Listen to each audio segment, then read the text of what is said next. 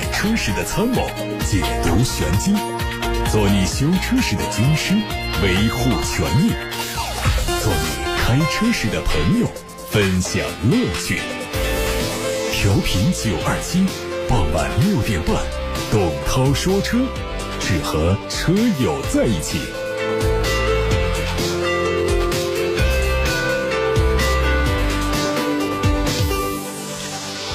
各位晚上好，各位关于选车用车的问题，现在可以发到直播间零二七八六八六六六六六，热线电话正在开通，还有董涛说车的微信公号可以图文留言。先看新闻，从海外媒体了解到，由于刹车踏板支架组件存在缺陷，福特汽车计划召回二零一九年三月四号到二零二零年八月十三号期间生产的总共约三万八千多辆野马。在福特提交给美国国家公路安全管理局的文件中显示，问题的根本在于刹车踏板支架的相关设计余量不足，因此福特把刹车踏板支架的材料做了更换，从而降低了它的坚固性。这个问题可能导致刹车踏板支架断裂，从而影响刹车效果和行车安全。目前，问题车辆并不涉及到福特手动挡车型，但因为福特野马在全球只有密歇根州一家工厂进行生产，因此销往全球的车型都有可能被召回，中国用户也在其中。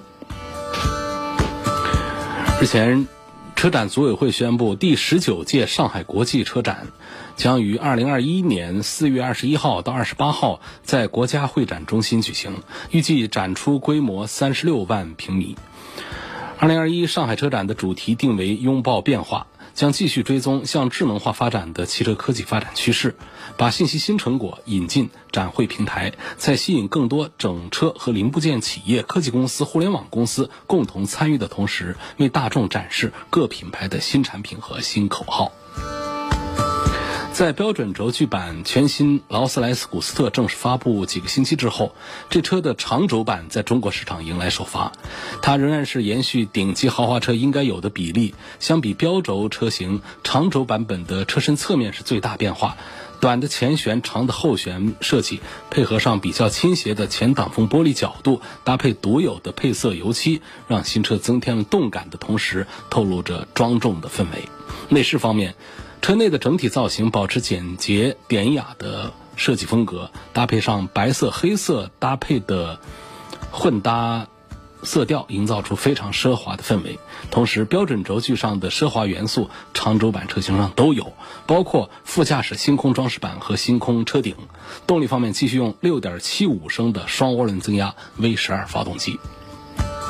宝马的新款六系 GT 上市了，售价区间从五十八万三千九到六十八万三千九。它采用了带 DR-L 签名的全新前大灯样式和 L 型的日间行车灯灯带，标志性的双肾格栅做了设计调整，并且和前大灯融合，增加了整体性。内饰方面将相比现款在整体上做一些配置的升级，其中六系 GT 将会采用 ID.7。人机交互系统、液晶仪表和中控屏的尺寸都达到了十二点三英寸，动力是二点三 T、二点零 T、三点零 T 两种。吉普牧马人插电式混动车型牧马人四乘 E 在北京车展上首发，三款车型正式推出。它的外观和燃油版的区别很小，充电接口放在左侧翼子板位置。牧马人家族代表性的小书包备胎得到保留，动力上由 2.0T 发动机加电动机组成，提供混合动力、纯电动和智能电动三种动力模式。在电池方面，搭载的是17千瓦时的锂离子电池，纯电续航里程40公里左右。雷克萨斯的 LF 三零纯电概念车亮相北京车展，巨大的纺锤式前格栅的造型和倾斜角度比较小的前挡风玻璃，让整车的车身腰线整体很高。前进气格栅是封闭式设计，原本的中网被一块变色屏代替。车门是巨大的欧翼门。配大尺寸的轮毂，整体造型非常的夸张。在内饰方面，主副驾驶采用了独立环抱式的设计，中控台配备两组液晶显示屏，科技感很足。Mini 官方传出消息，旗下的2021款 Mini 正式上市，二十四款车型的售价区间从十九万零八到三十七万六千八。它整体保持了现款的经典设计，同时继续提供三门版、五门版和敞篷版。最大的变化在于更换了全新的全液晶仪表盘，使得整车具有当下时尚感。动力方面继续用的是 1.5T 和 2.0T。上汽大众旗下的途观 X 发布了24万六到30.6万元的预售价格，前脸还是大众家族式的设计语言，但是全新的智能矩阵式大灯，还有中网上专属的 R 标志，彰显途观 X 的与众不同。内饰方面采用了全触摸屏，全新的 R-Line 专属的三幅 D 型赛车方向盘，多功能按键区域升级成高光黑一体式的触控面板。车身尺寸和在售的途观 L 几乎一样。现代汽车官方传出消息，2020款的现代胜达正式上市，八款车的卖价从二十万二千八到二十七万二千八，更新了车身外观配色，并且在配置上有小幅的优化，增配了前置的雷达，取消了座椅的加热，还有方向盘加热的选装包。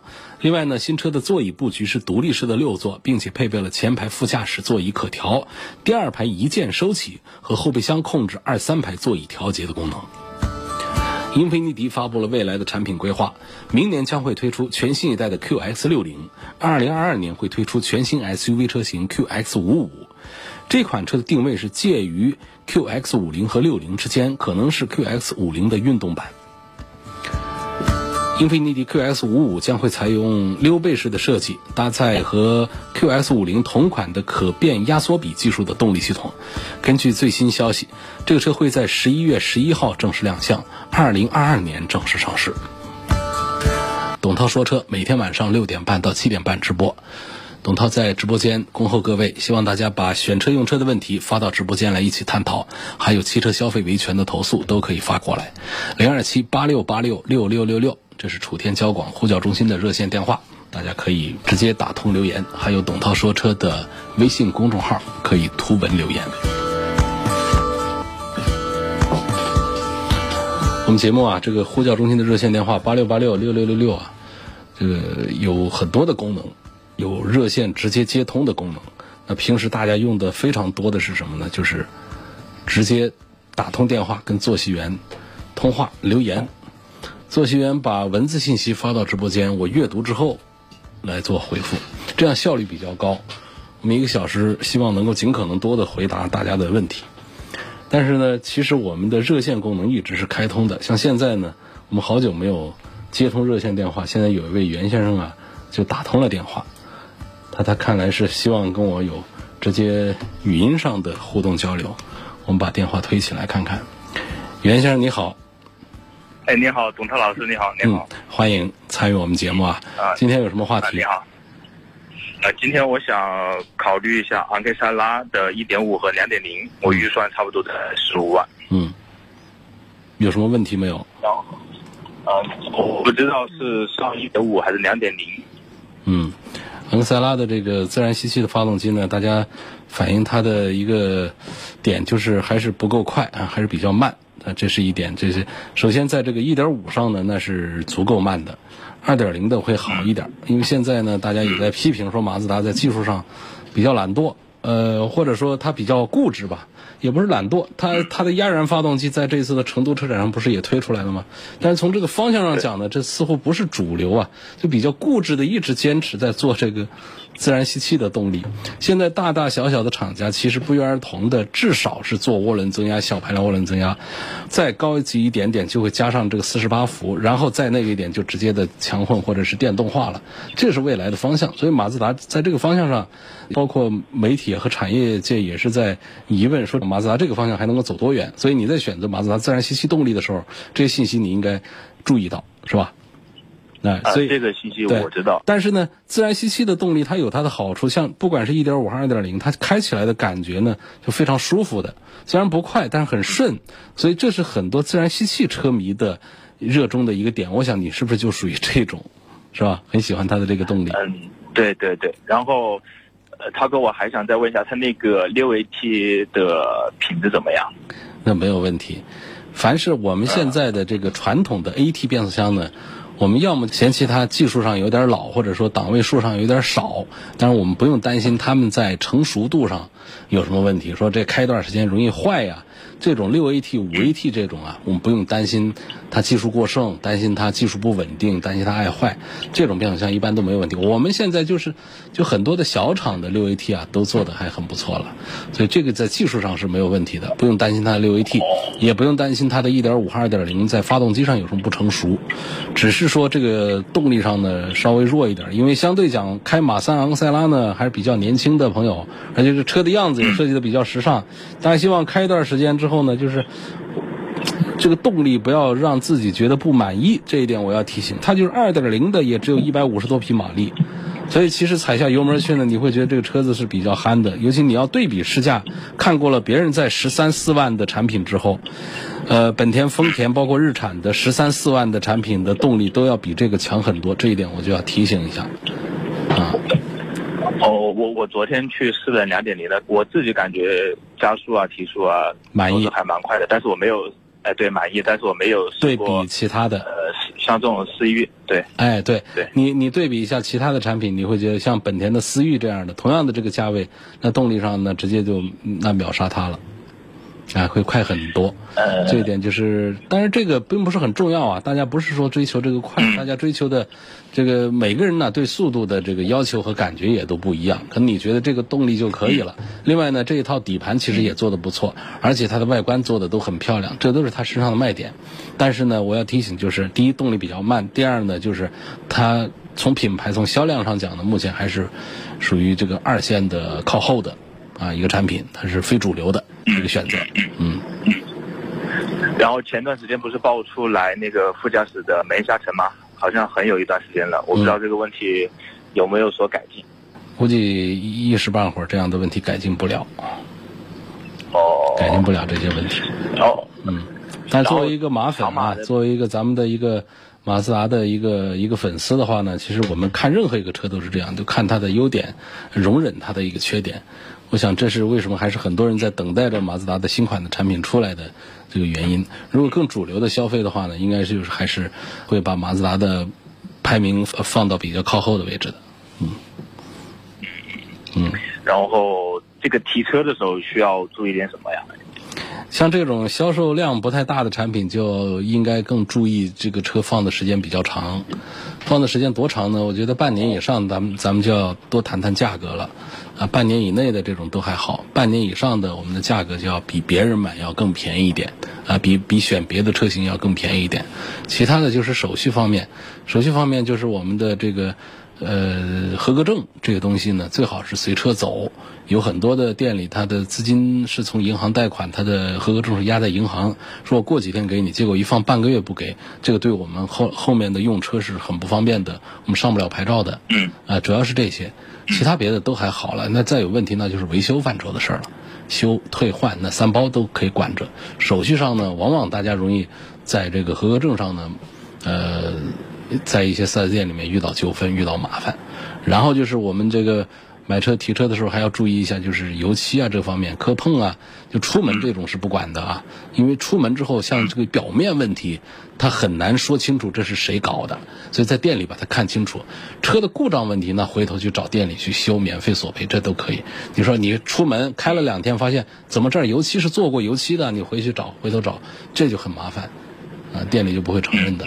运输过程当中、储存的过程当中，车表面的油漆是可能出现一些刮蹭啊，呃，然后做一些修补，会有这样的一些例子的。呃，那在这个这两年来看，从今年的这个情况来看，像泡水啊这样的一些库存的这种嫌疑还是要小一些，这个就不用太担心。嗯，好吧，袁先生。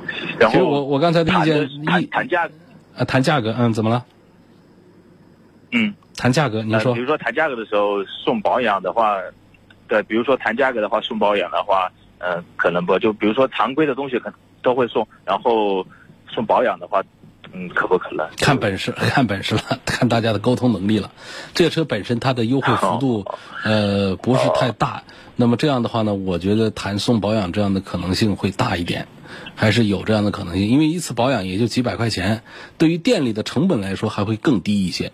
对外销售几百块钱的这个保养，它店里的成本呢可能就很低，所以能谈的还是可以，就是可以。你比方说有的车它直接就优惠很大了，那这保养呢它就不大愿意再送了。它本身优惠不大的，那么经销商卖一台车它还有利润。在还有利润利润的情况下，你可以死咬着，就说这保养必须得送，而送保养不能是口头上的啊，得白纸黑字的写到你的合同里面，或者是给卡片上面盖公章，这防止销售员口说无凭，或者说销售员跟你呃这个怎么样，微信上承诺一下，结果这销售员又离职了，后面也是不好找啊，并不好办的。最好是录入他的电脑系统啊，或者说你的合同上白纸黑字的盖着录入这个店里的章，那么这个销售员不管他怎么离职，这个店只要还在，哎，这就没问题。嗯，哦，您的意思是说，就是说，呃，谈的条件的话，都是要在合同上面白纸黑字的写下来。是的，是的，呃，很多就是销售员流动了，然后前面谈的条件，后来去找的话，他的售后部门是不认账的，因为销售和售后是在一个 4S 店里面，它是两个部门。销售答应的东西，到了售后，售后他得凭有效的凭证来。你找到那个销售员可以，销售员带到后面去说这是我的客户怎么样怎么样，那得他来沟通。销售员如果不在或者销售员不承认的话，售后部门他是不会给你做一些免费的项目的，哎，好吧。好的，好的，好。我还有最后一点，不好意思，我还有最后一点，那就是那个贷款的话，绿本是不是非要压在银行啊？绿本不用啊，绿本在家里啊。啊，绿本在家里对，绿本绿本呢？提完车。对，这个绿本呢是咱们车管所给，啊，是车管所给。这绿本上呢，它会有一个抵押的一个一个标记，就跟我们的这个房产证一样的。房产证你做贷款的话呢，还就是一个抵押的标记，然后房产房本肯定在你家里啊，好不好？好，我们的这个节目的时间有限啊，这这一个电话一打的话呢，我们过去了五分钟，留下的时间也不多了，就这样吧，袁先生再见。接受大家的批评啊，在微信公众号的后台，好几位朋友都说，广告越来越多了，干货越来越少了，但是不听又不习惯，不听又不行。还有一个朋友留言说，这个人打电话时间太长了，确实，刚才一个电话呢打了有五分多钟，因为我们平时通一个电话，大家生活当中啊，一个电话，这打通之后呢，想很快把它说完呢，还是很难的，尤其我们车友们。这个电话打通之后，也希望能够了解的信息更加全面一些，所以我也不好挂断别人电话。因此呢，我们在节目当中确实比较多的还是大家在留言，留言过来之后呢，我可能三句两句话就把这个一个问题给回复了，说的并不全面，但是呢，可以说到更多的朋友提出的问题。你看我这又是在浪费时间了。那刚才那位朋友的这个提问的后面有一点呢，其实我需要在这儿跟大家再。呃，纠正一下或者补充一下说法，就是贷款买车的绿本压在哪儿？绿本压在哪儿？实际上是看情况啊，因为这个绿本压不压在哪儿其实不重要，因为整个这个电脑的后台系统是你你这是抵押状态的车是没有办法交易过户的，所以不担心说绿牌在手上这车就可以卖掉。但是呢，为了防范一些这个风险呢，在一些这个。贷款机构里面，它是要压这个绿本的，但是也有很多是不压的，包括很多银行也不压。很多机构，尤其我们像自己去办这个跑这个上牌照手续的绿本，都是在自己手上的。不过也有很多朋友在反映，就是我们的绿本是压在了担保机构啊，或者是银行，甚至有的直接压到 4S 店，4S 店自己也不保管，这 4S 店还把它发到这个厂家的总部去控制起来，等等，这种五花八门的情况都有。但实际上讲的话呢，这个绿本是。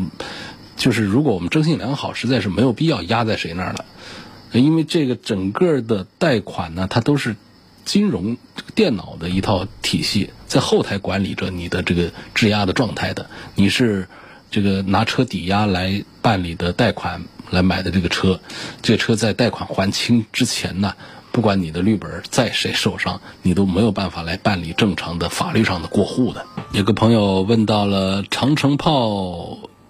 这个车现在什么价格？有些什么优势？都问到了皮卡啊，长城炮的乘用皮卡、商用皮卡，呃，都已经上市了。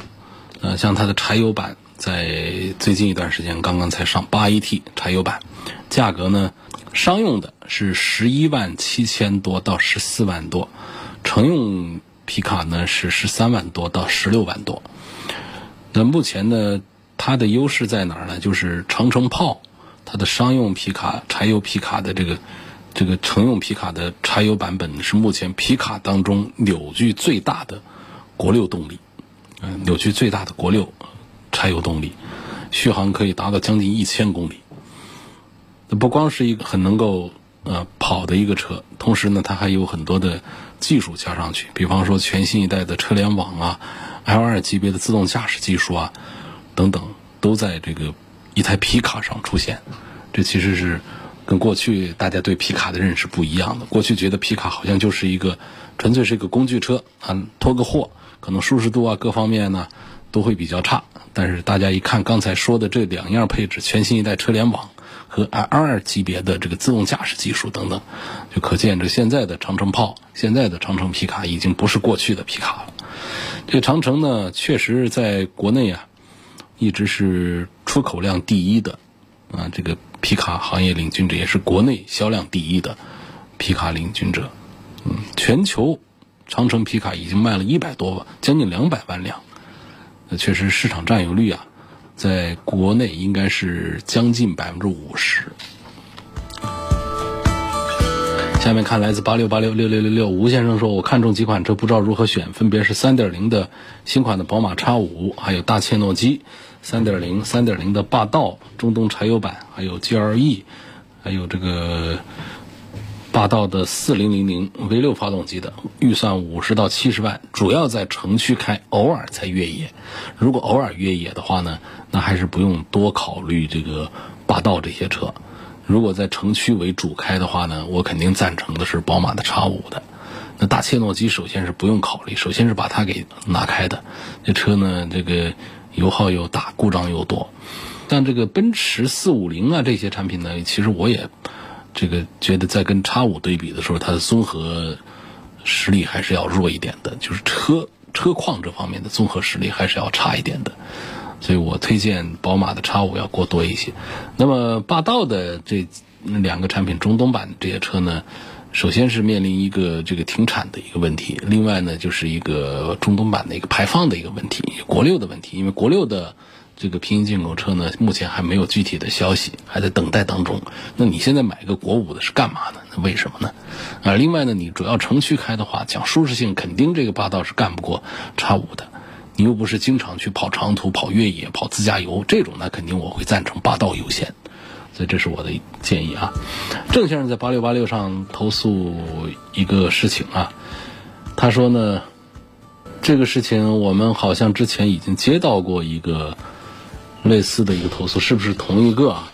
他就是说他在武汉的一家奔驰 4S 店买个奔驰的 E 三百，他想买个奔驰的 E 三百，然后呢店里呢可能是想让他买新款，然后就说有老款的，他想买老款，啊他就说有老款的，交了定金之后呢又说没老款的，啊要给他这个去调车。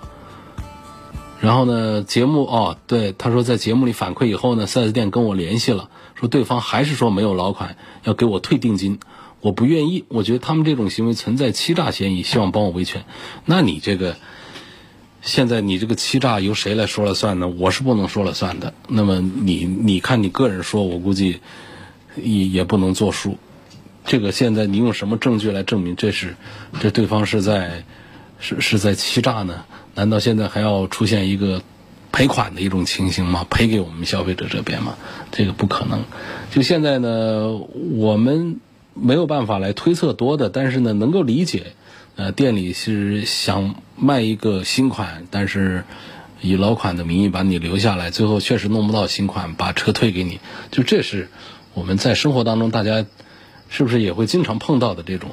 你你把它把它理解为一种欺诈的话，这个可能证据上还是不硬。啊，所以我建议呢，你就把这个定金把它收回来算了。这车呢就是没有老款了，呃，新款又不想要的话，就再说了。不能说借着这么一个机会，咱们就找店里说，那不行。按照欺诈来说，你这得给我赔款，或者说你怎么着，你得给我弄一个老款的车，给我生产一个老款的车出来。这事儿，郑先生啊，我的意思啊，也就这样吧，好不好？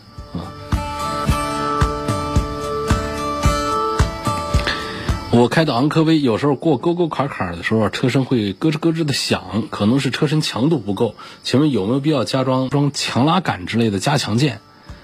你要加也行，但是加了，我想给解决不了蛮大个问题。加呢，往哪加呢？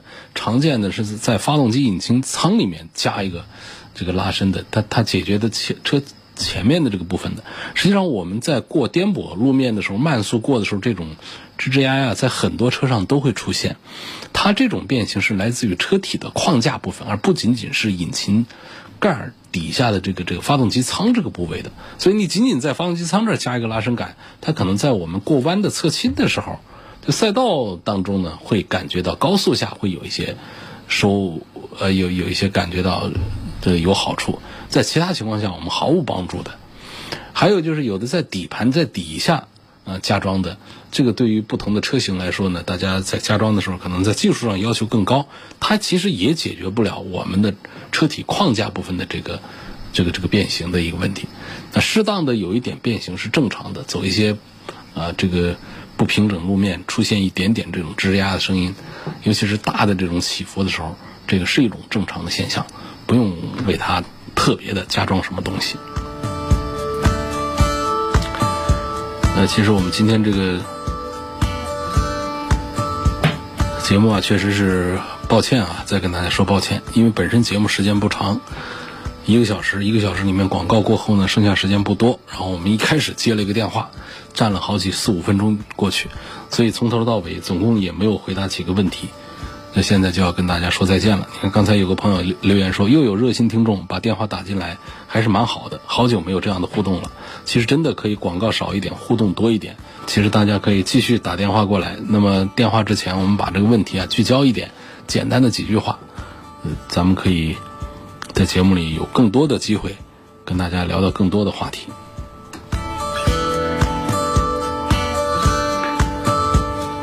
下一个问题说。我准备买一个面包车，国家有没有补贴？这应该是没有补贴。